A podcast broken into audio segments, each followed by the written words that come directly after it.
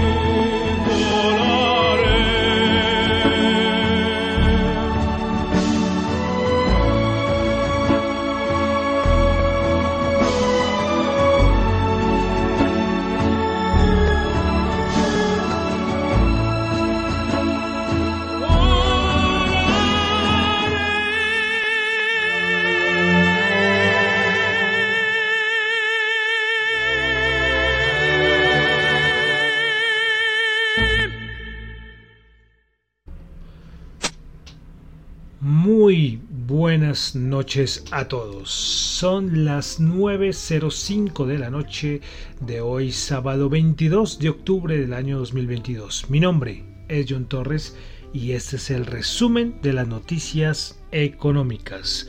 Saludo a los que me escuchan en vivo en Radio Dato Economía, tanto en la web como en la aplicación de Ceno Radio. También los que escuchan el podcast en Spotify y en Apple Podcast, ahí pueden calificarlo. Muchas gracias por escucharlo, envíen la calificación. También los que escuchan el podcast en Google Podcast y en Fontaine, la aplicación que a ustedes les pagan fracciones de Bitcoin, es decir, satoshis, por escuchar sus podcasts favoritos. Lógicamente, ahí está el resumen de las noticias económicas. Recuerden que el link de la aplicación siempre lo coloco en mi cuenta de Twitter cuando comparto el link de los podcasts y también en Spotify. Entonces ahí les dejo el datico por si acaso alguien no conoce la aplicación y está interesado.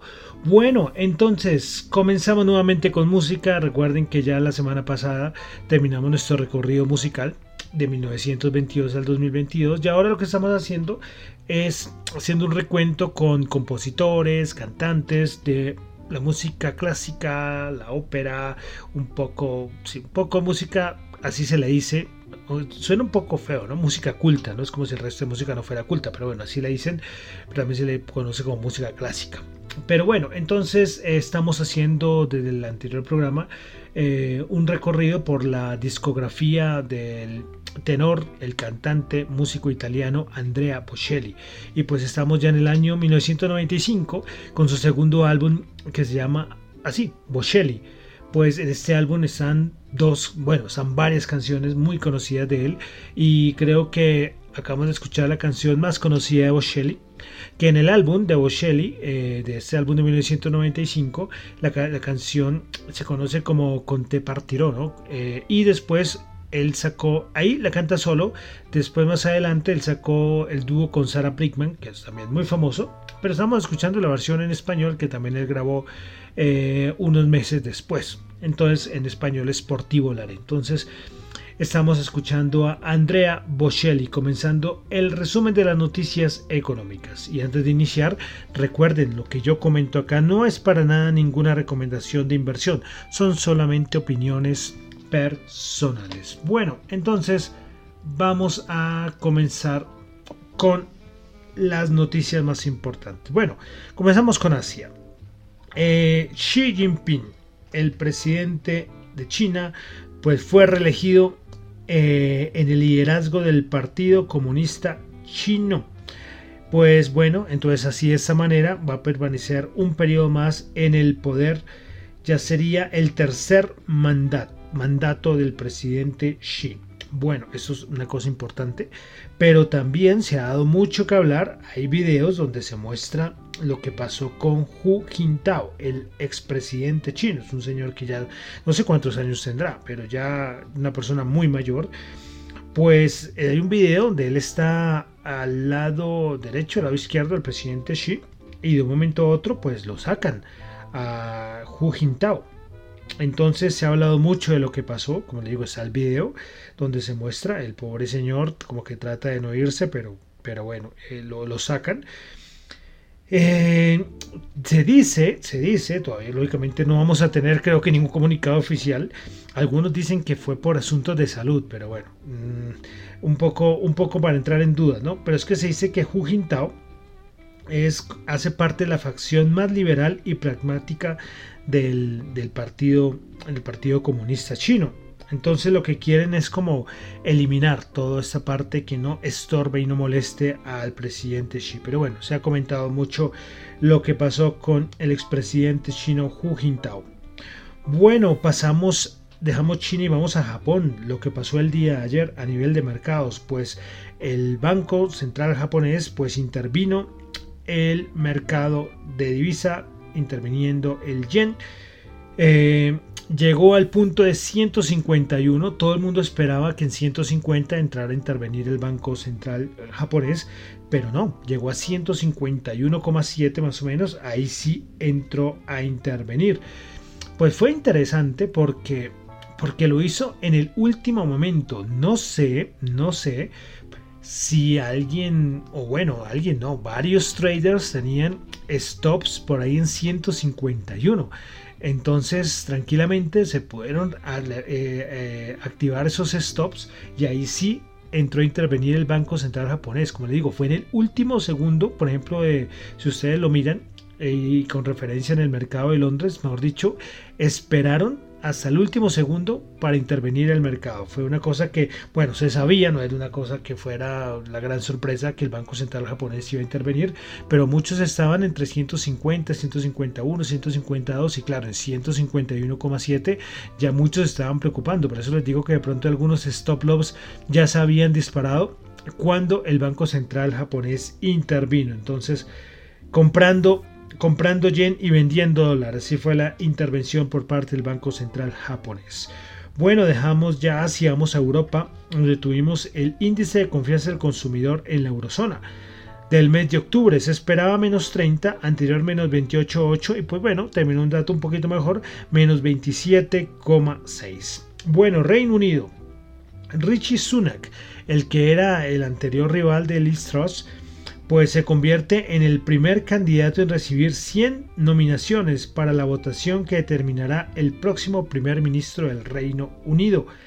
Eh, también se habla de Boris Johnson, pues parece que ya tiene más de 50 parlamentarios conservadores que ya están apoyando a Boris Johnson. Entonces, por el momento, Rishi Sunak es el primero, el más favorito, pero Boris Johnson, bueno, veremos a ver qué pasa si llega a las a las votaciones.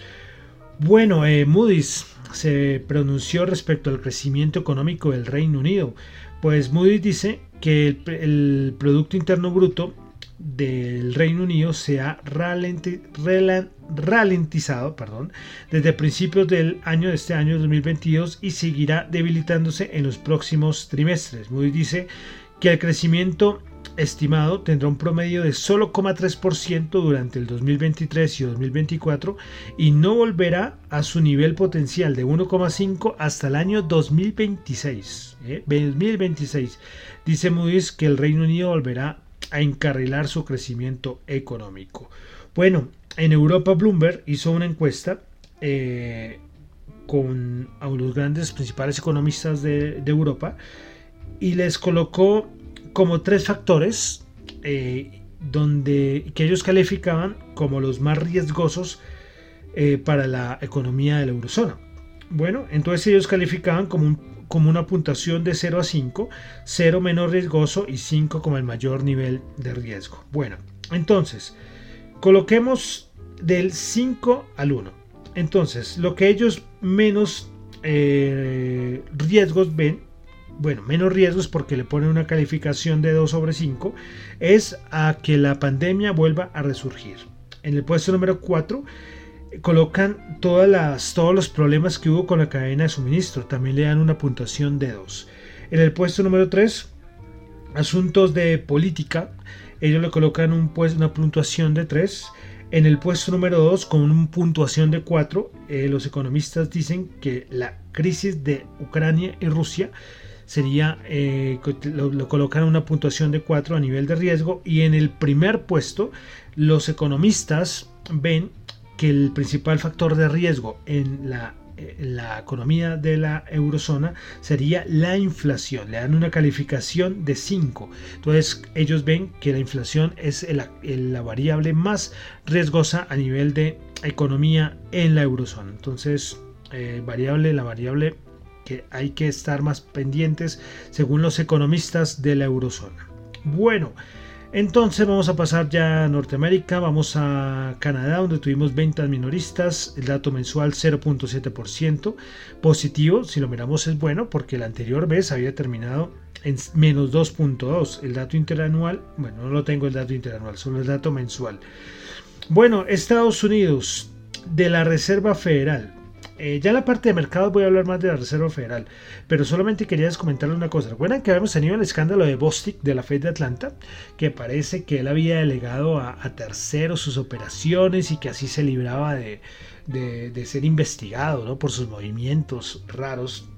Eh, y ahora fue Bullard el que está ahí como en, boca de todos porque eh, hay como, como una regla y es que los los miembros de la Reserva Federal, cuando en una charla, en una entrevista, la prensa tiene que estar presente.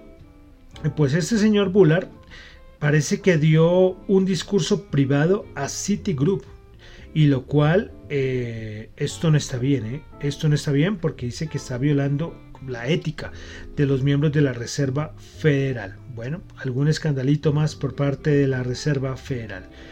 Bueno, eh, vamos a pasar ya a Latinoamérica, como les digo, más adelante vamos a hablar un poquito más de la Fed en la parte de mercados. Eh, dejamos entonces Estados Unidos, vamos a pasar a Latinoamérica y es que se ha hablado las últimas horas mucho a nivel muy positivo sobre el riesgo país de Ecuador pues pasó de 1945 a 1709 puntos. Pasó en menos de una semana, una mejora bastante importante, una caída del 12,13%.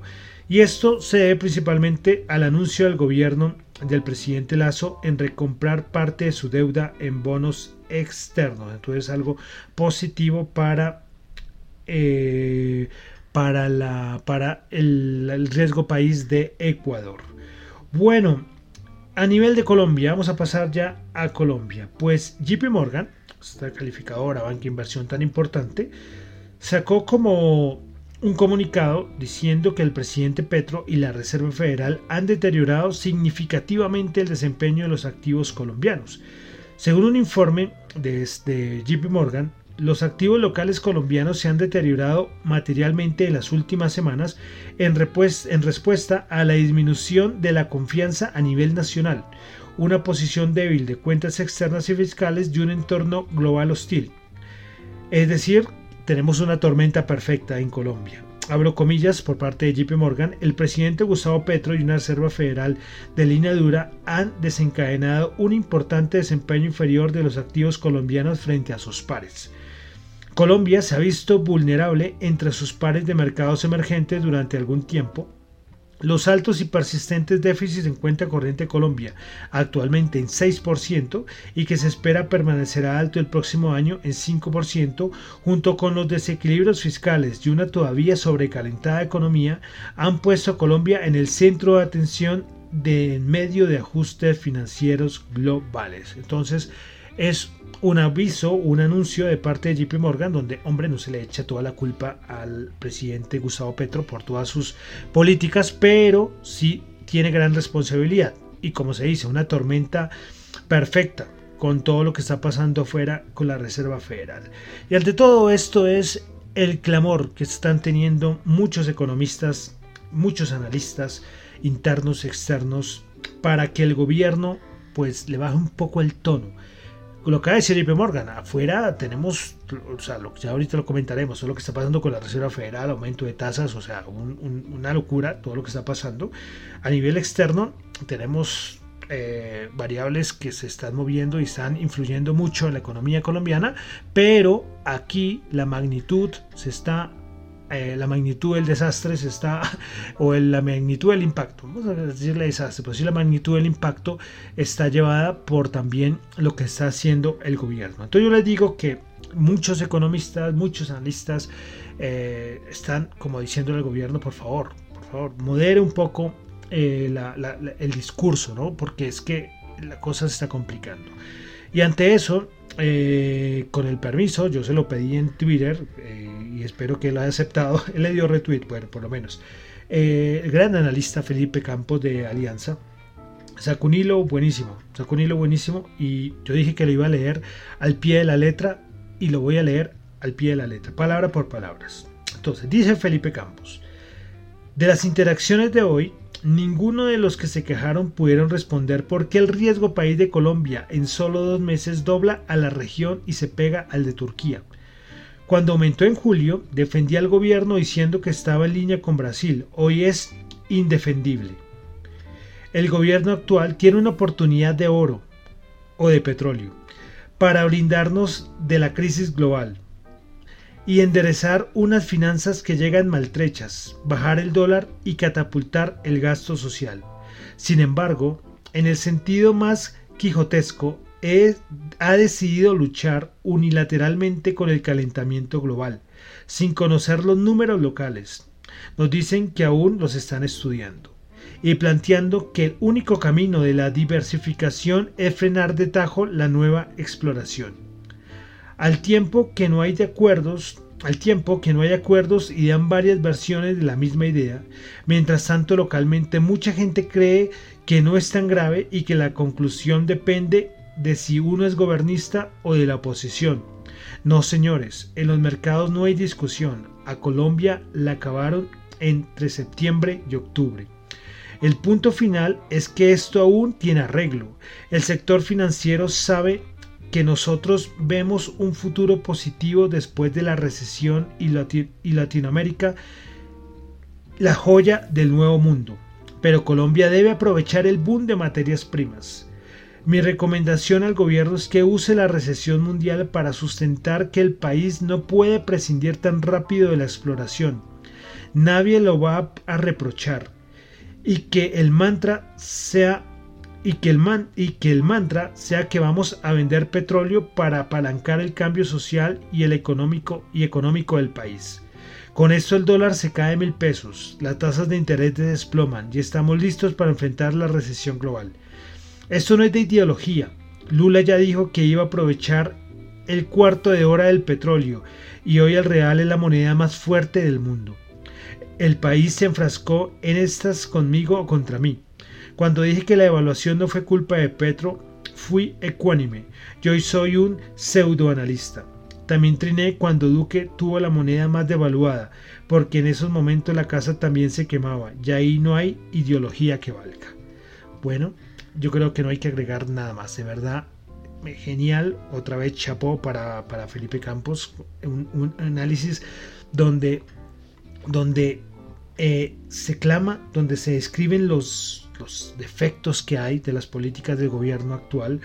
Pero lo mejor, y eso es lo que dice todo el mundo, es que, ok, bueno, ya hay discusiones, ya se, se han tomado malas decisiones, se han hecho malas declaraciones, pero es que todavía se está a tiempo de poder de poder arreglar el camino.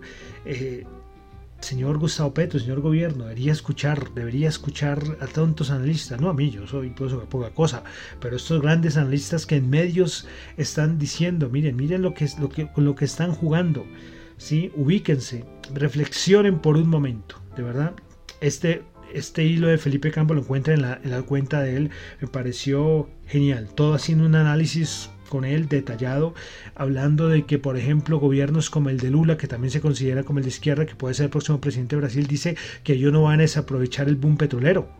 ¿Mm? Entonces, ¿por qué aquí no hacer lo mismo? De verdad, Felipe Campos, nuevamente, chapó, chapó de verdad muy grande Felipe Campos eh, ojalá algún día pueda tener una charla una charla con él puede ser en el programa no sé veremos pero por el momento quería retransmitirles eh, estas declaraciones de, Felipe Campos y que son un clamor, no solo de él, sino de muchos economistas que le decimos al gobierno, escuchen, miren lo que tienen adelante, señor Gustavo Petro, señor gobierno de Colombia, miren lo que tienen. Tienen, tenemos un chaleco antibalas para el siguiente año donde se habla de recesión por todo lado. Ustedes tienen ahí tienen ahí el chaleco para protegernos de, esa, de ese movimiento económico que podemos tener el próximo año. Pero bueno, quería traerles este, este genial hilo de Felipe. Bueno, y para terminar de, de Colombia, la, encuesta de opinión financiera de Desarrollo. Pues rápidamente, expectativas de crecimiento económico. El 2022 en septiembre era el 7,4% y eh, para octubre aumentó al 7,7%.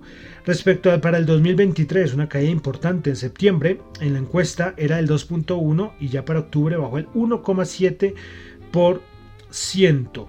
Eh, respecto al tercer trimestre del 2022 ubica 6,4% y para el cuarto trimestre del 2022 3,7%. Tasa de intervención del Banco de la República. Los analistas prevén que la tasa de intervención aumentará hasta 11,50 al cierre del año. en octubre, en octubre el 21,9 espera que, es, que esté entre 10 y 10,75 71,9% de los analistas, 71,9% de los analistas esperan que suba al 11%. Respecto a la inflación, en septiembre la expectativa era de 11,20 y la cifra real fue de 11,44. Para octubre los analistas consideran que la inflación se ubicará en 12,13%. Factores relevantes a la hora de invertir. En primer lugar, política fiscal y condiciones sociopolíticas. Ya se ubican con el, en el primer lugar con el 34,4%. Segundo lugar, política monetaria con el 18,8%. Tercer lugar, otros factores. Y cuarto lugar, crecimiento económico. Y por último, en la encuesta de opinión financiera, las acciones que componen el índice de renta variable Colcap, eh, como lo ven los analistas. En primer lugar, la acción de Bancolombia ordinaria, los analistas lo ubicaron en el primer lugar con el 52.9%. Segundo lugar, Bancolombia Preferencial. Tercer lugar, Grupo de Energía Bogotá. Cuarto lugar, cuarto lugar ISA. Y por quinto lugar está la acción de Nutresa. Entonces, esa fue la encuesta de opinión financiera. Bueno, dejamos ya la parte de Colombia. Vamos a cositas de mercado rápidamente.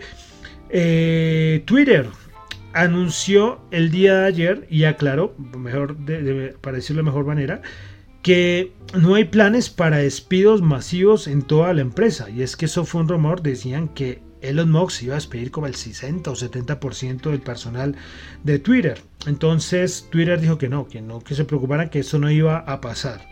Bueno, más cosita, una cosita aquí de Colombia y es que iFood, esa aplicación con un pide domicilios, pues anunció que va a dejar de operar en el país a partir del 21 de noviembre. Ellos dicen que se van del país por todo el problema y contexto global. iFood compró el año pasado, creo que fue, o este año, eh, domicilios.com, que era la que funcionaba. Y bueno, se va iFood y nos dejaron sin iFood y sin domicilios.com.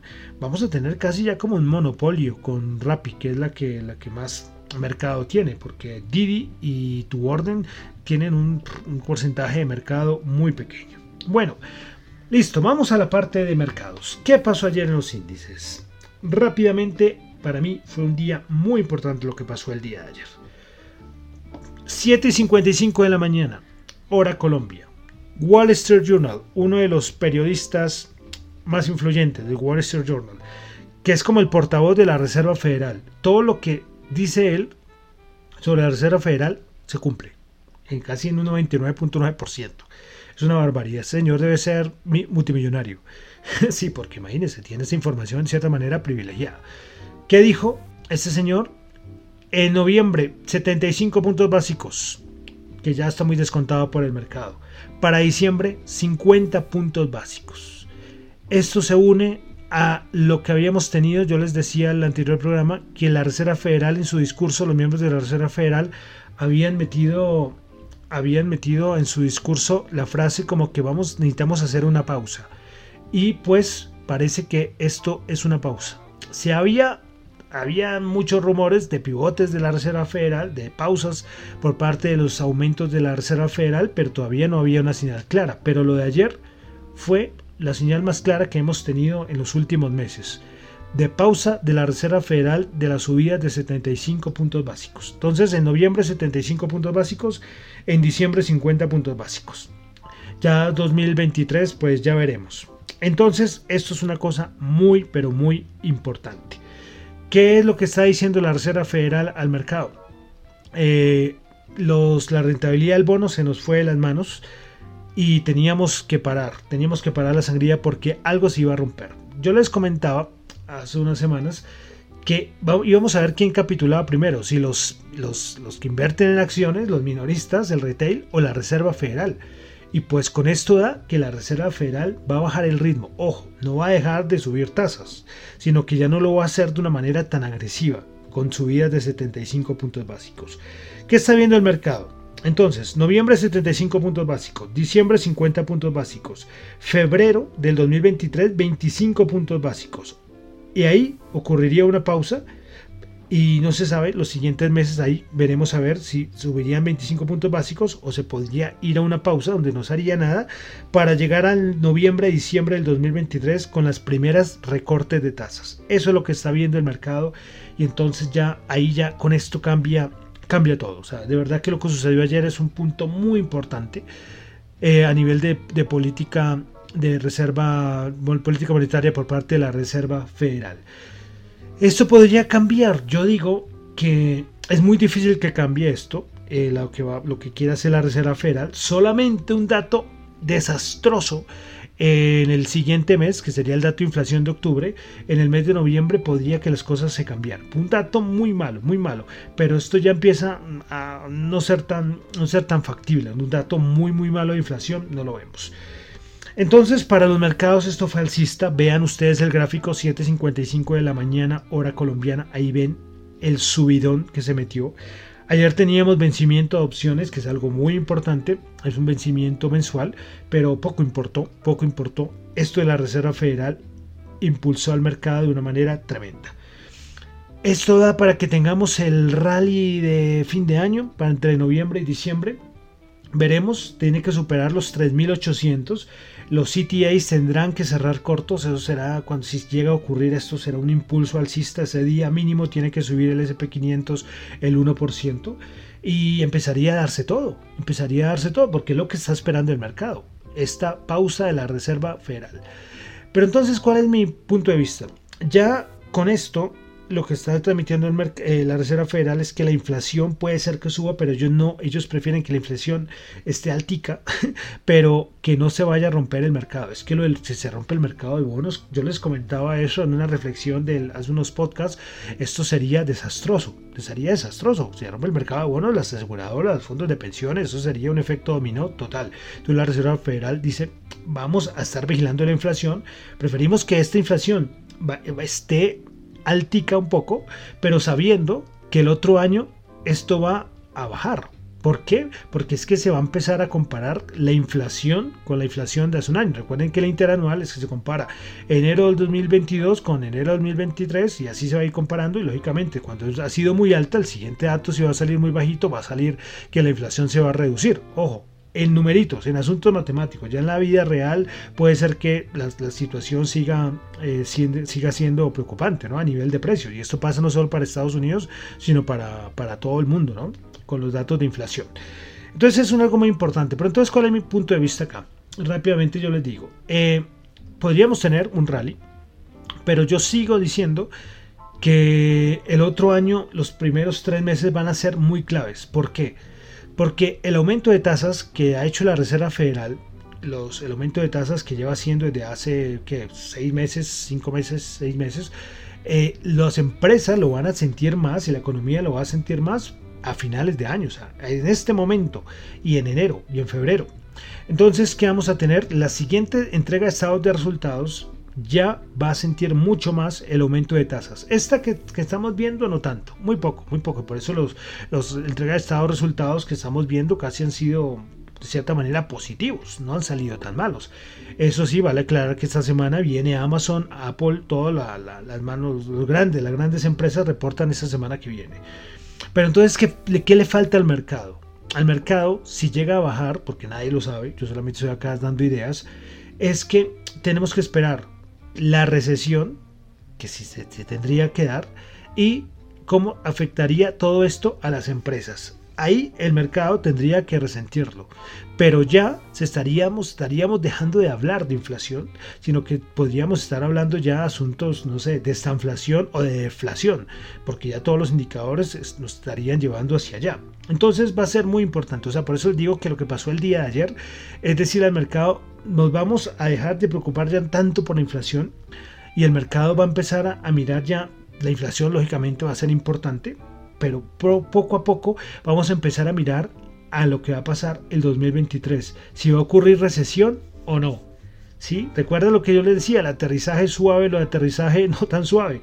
Un aterrizaje suave es una inflación, una inflación, una recesión que llegue y se pase rápido o una recesión, un aterrizaje más fuerte, una recesión que se quede, que se quede y no se logre superar.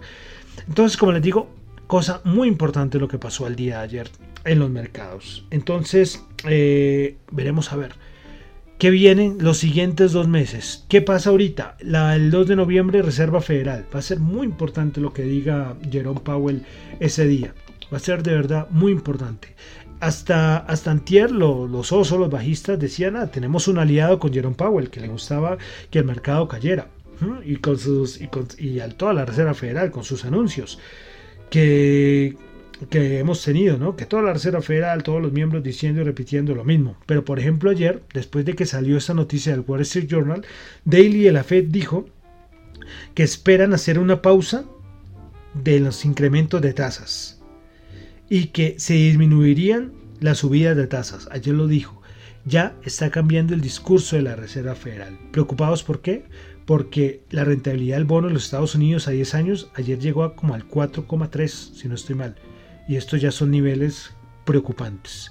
Entonces, importante, hoy creo que me alargué mucho en este discurso, siempre los sábados, ahora estoy hablando mucho, eh, pero hay que tener ahí en el radar qué es lo que va a pasar, qué es lo que va a pasar. Porque lo que, lo que está transmitiendo la Reserva Federal es muy importante para los mercados. Ojo, eh, veremos a ver, le quedarán cinco meses más a este mercado para ver esa gran oportunidad histórica. Yo colocaba hoy una, una imagen del SP500 diciendo si en la próxima caída nos dan la oportunidad de comprar el SP500 en 3200, uy, uy, y que el VIX lo acompañara, uy, maravilloso, maravilloso. Sería una oportunidad, ahí sí como se dicen, oportunidades históricas, eh, históricas. Pero veremos. Todavía al mercado este año le quedan 49 días bursátiles. A ver qué va a pasar. Pero tiene todo para que, para que se haga un rally. ¿eh? pero tranquilamente puede aparecer un, un cisne negro, un cisne gris que puede acabar con todo. Pero miraremos. Además hay una cosa, lo único, como decía Bank of America el día de ayer, lo único de este rally es que este rally está siendo muy cantado y normalmente el mercado siempre hace lo contrario. Cuando todos están de acuerdo, el mercado hace lo contrario. Pero veremos, a ver qué, qué va a pasar. De verdad, muy, pero muy interesante lo que pasó el día ayer. Por eso me alargué un poco, porque lo que pasó el día de ayer el popular pivot, la popular pausa de la Reserva Federal que estaba esperando el mercado, pues parece que ayer se dio. Al punto que los últimos viernes habían sido desastrosos, de verdad, los últimos viernes yo les decía, todo el mundo no quería esperar que de pronto el sábado o el fin de semana se rompiera algo, ¿no? Entonces todos salían a vender el viernes. Y los últimos cinco viernes eh, habían sido negativos para el SP500. Y en los últimos 10, 9 habían cerrado en rojos. Pues ayer Miren cómo cerró los índices de Estados Unidos. El Dow Jones subió 748 puntos, 2.4%. El Nasdaq subió 2,3%, 244 puntos. Y el SP500 subió 2,3%, 86 puntos. Desde mínimos, desde las 7.55, que no está operando el spot sino el futuro, alcanzó a subir el 3,5%. El SP500, el futuro desde que salió esa super noticia de Wall Street Journal. Como les digo, este Wall Street Journal debe ser el tipo millonario del mundo, porque se sabe todas. O sea, él puede tranquilamente, antes de darle publicar la noticia de la Reserva Federal, puede coger y comprar. ¿Y, quién se lo va a impedir? Nadie, nadie se lo va a impedir. Ser un tipo millonario con toda esa información privilegiada, de verdad. Y no sé si sea ilegal, pero de verdad es interesante. Bueno, entonces, ¿qué pasó ayer con el VIX? El VIX el día de ayer, con esta super noticia que tuvimos, bajó a 29,6. Ojo, todavía no podemos hablar del gran rally. El SP500 tiene que superar los 3.800 y con fuerza para ir a buscar los 3.900 y hasta de pronto los 4.000. Para mí lo veo tan difícil que pase los 4.000, pero bueno, todo puede, todo puede pasar. Eh, bueno, el dólar, el DXY el día de ayer también bajó a 111,8. 111,8. La noticia de ayer también con el dólar para abajo. Y la rentabilidad del bono de los Estados Unidos bajó a 4,21. También bajó de una manera importante, pero también tiene que ubicarse por debajo de 4 para darle un mercado, un respiro a los mercados. Entonces estamos en un momento que no podemos, o sea, los toros no pueden cantar victoria todavía, todavía no se puede cantar victoria, están en unos niveles todavía delicados, pero tienen tienen todo para, para, para subir, ¿eh? para este noviembre, diciembre, para ser bueno para el mercado de renta variable de los Estados. Bueno, eh, vamos a pasar rápidamente al Colcap el día de ayer. El Colcap subió 0,7%, subió a 1231 puntos. Vamos con los futuros, ¿cómo cerraron ayer los futuros? Bueno, el petróleo y el oro, ¿cómo cerró ayer? El oro, 25 puntos, 25 dólares, perdón, la onza subió a 1662. El petróleo, el WTI 84 y el Brent subió 1.3 a 93,6 dólares el barril. Dólar en Colombia, tasa representativa del mercado 4.913. Subió, bueno, no sé, 20 y pico de pesos. Bueno, algo interesante. La otra semana, con lo que pasó con el DXY, el dólar en Colombia tendría que darse un respiro. Eso suponemos. Pero aquí vamos a ver, vamos a ver si en verdad toda la parte de afuera está afectando lo que más afecta el, dólar en Colombia.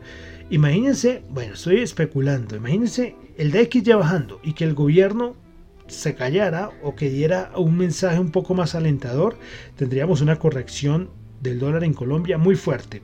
Bien lo dice JP Morgan, los factores externos, pero también los factores internos están afectando el dólar en Colombia. Entonces, importante tener eso ahí. Eh, listo, y ya, vamos a terminar. Un poco largo esto, un poco largo. Ya terminamos con las criptos, ¿cómo están? Que también les favorece todo lo de la Reserva Federal. Bitcoin subiendo 0,2%, Ethereum subiendo el 1,1%, BNB subiendo el 0,8%, Ripple subiendo el 0,9%, Cardano subiendo el 2,1%, Solana subiendo el 2%, Dogecoin subiendo el 0,3%, Matic subiendo el 1,3% y Polkadot subiendo 0,9%. Polkadot, su CEO, el señor eh, Gavin Wood, uno de los grandes del mundo cripto. Hay como unos 5 que son los grandes del mundo cripto. Gavin Wood es uno de ellos. Pues dejará de ser el CEO de Polkadot. Se va a... No se va a ir de Polkadot, solamente va a dejar de CEO pero se va a convertir como el que va a dirigir el proyecto de Parity Technologies. Eh, noticia importante esta de Polkadot para todo el mundo cripto. Bueno, ya terminamos por el día de hoy, sábado, este larguero de programa. Termino rápidamente ya despidiéndome, sin un montón de información, pero es importante, como digo, lo que pasó el día de ayer, lo que pasó el día de ayer, eh, con lo del anuncio este de la Wall Street Journal y con lo que el tweet de Felipe Campos, ahí ya creo que lo más importante del día, ¿no? Bueno, termino. Mi nombre es John Torres. Me encuentra en Twitter en la cuenta arroba John Chu, en la cuenta arroba Economía, para asuntos de la emisora arroba Economía R y para, y para el correo. Si quieren cualquier audio, cualquier aporte para la emisora, radiodatoeconomía.gmail.com. Recuerden, lo que yo comento acá no es para nada ninguna recomendación de inversión, son solamente opiniones personales y todo este carretazo que yo les digo acá semana tras semana les sirve para algo maravilloso, pero hagan ustedes sus propios análisis, que es lo más importante. Bueno, y terminamos con música. Estamos en el haciendo el recorrido por la discografía de Andrea Bocelli. Estamos en el año 1995 de su álbum Bocelli. Y pues de este álbum eh, salió la canción Vivo por Ley. Eh, esta canción, lógicamente grabada originalmente en italiano, pero después él hizo la versión en español con Marta Sánchez. Vivo por ella. Y con esta canción terminamos por el día de hoy. Muchísimas gracias.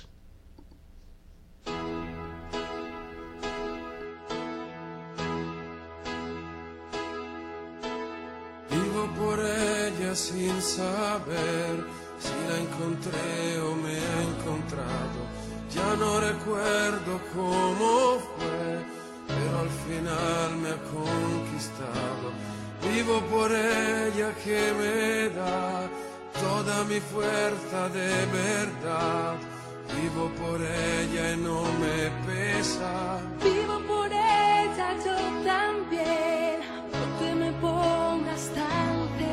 ella entre todas es la más dulce y caliente como un beso. Ella a mi lado siempre está para pagar mi soledad. Más que por mí, por ella yo vivo también. Es la musa que